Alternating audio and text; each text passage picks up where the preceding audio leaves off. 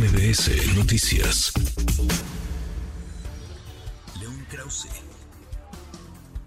En MBS Noticias. Querido León, muy buenas tardes. Tengo el gusto de saludarte el día de hoy y de conversar sobre este problema, de esta crisis del tráfico de fentanilo de México a Estados Unidos eh, terribles los datos, no solamente en pérdidas de vidas allá en la Unión Americana, sino también el dato que da hoy Janet Yellen, la secretaria del Tesoro de Estados Unidos, que visita nuestro país y habla de 1.5 trillones de dólares, lo que le ha costado a los Estados Unidos este tráfico de eh, opioides y sobre todo de fentanilo. ¿Cómo ves el tema? Sí, Guille, bueno, pues mira, eh, es, es un tema que ha sido gravísimo desde hace muchos, muchos años. Eh, yo, yo siempre, siempre tiendo a recordar, eh, y no porque haya tenido yo el privilegio de moderar ese debate, pero se le planteó en su momento al presidente o candidato en aquel momento López Obrador el tema del fentanilo, yo lo recuerdo perfectamente bien, se lo pregunté, y su respuesta fue que el fentanilo se iba a acabar cuando se acabara la corrupción y a otra cosa, es decir, la clásica respuesta del entonces candidato López Obrador. De aquí ya han pasado cinco años, lo hemos dicho en muchas ocasiones, y el asunto no hace más que crecer. Ya para que Janet Yellen en este momento eh, eh, revele de la manera como lo ha hecho eh, las, las medidas, el impacto y el calibre del problema, es porque este asunto eh, va a ocupar, como ya ha ocupado, el centro del debate político durante las elecciones presidenciales del 2024 y podría costarle la presidencia a Joe Biden. De ese tamaño es el problema del fentanilo, la crisis de los opioides sintéticos. Sí, terrible lo que está pasando y además en este otro ángulo de, más allá del tráfico está yo creo que lo que han venido también poniendo en la mesa los diversos funcionarios de Estados Unidos que recientemente han visitado nuestro país, que son los negocios, la apertura que le está dando el gobierno de México a China que sabemos de allá vienen los precursores fundamentales para la elaboración y procesamiento de esta droga del fentanilo. Yo creo que también hoy Janet Yellen, no sé qué opines tú al respecto, vino a poner los acentos para decirle a México, oye, ¿qué onda con esas relaciones cercanas, no?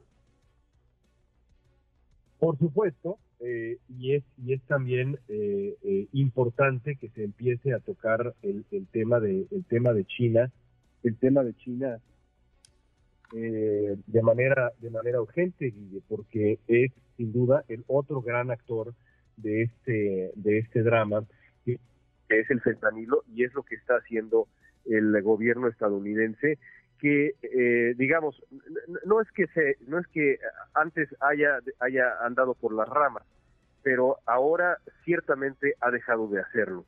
Eh, no, solamente es, es, importante el mensaje de Janet Yellen sino también que sea ella la que lo, la que lo transmite. Eh, es es de enorme relevancia que sea ella porque lo que lo que queda claro con esto es que eh, para el gobierno de Estados Unidos es, un asunto de seguridad nacional, pero también de un impacto financiero severísimo. Y eso es justamente lo que Yellen pone de manifiesto eh, con, su, con sus declaraciones y su presencia. ¿Crees que esta eh, imposición de sanciones, por ejemplo, hoy contra los Beltrán Leiva, en otras ocasiones contra el cártel Jalisco Nueva Generación o contra el cártel del Sinaloa, funcionen y permitan reducir el tráfico de estupefacientes, de cualquier tipo de droga, eh, incluido este peligroso fentanilo? ¿Funcionan este tipo de, de, sanciones contra estos cárteles? Pues es una pregunta, es una pregunta compleja. Eh, entrevistando a los verdaderos expertos eh, en este tema, que no somos ni tú ni yo, que somos eh, simples periodistas. Lo que yo he escuchado es que hay versiones distintas. Hay, hay eh, expertos que sugieren que las sanciones financieras son muy importantes como, como armas. Otros que dicen que no le hacen ni cosquillas a los cárteles que han diversificado sus líneas de negocio y que lo que realmente puede tener un efecto es, es la mano dura eh, la persecución eh, genuina, la extradición.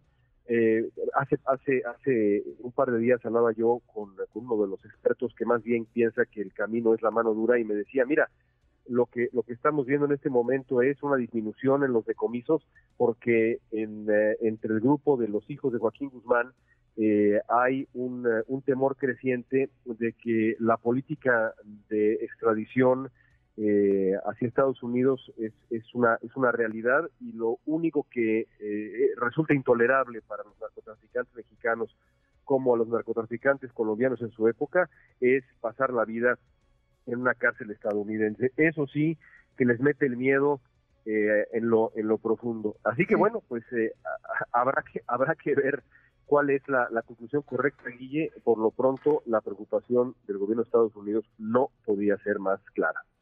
Ahí, y lo han manifestado, insisto, por las visitas recientes de diferentes eh, representantes del gobierno estadounidense y sobre todo, por lo que ya señalabas, habrá elecciones presidenciales en Estados Unidos y en México y este tema pues cobraría todavía mayor relevancia de la que ya tiene por los perjuicios en las miles de vidas que se pierden cada año, más de 100 mil en Estados Unidos, y los millones, los trillones de dólares que hoy denunció Janet Yellen les están costando allá en la Unión Americana el atender este grave problema. Muchas gracias, querido León, muy buena tarde.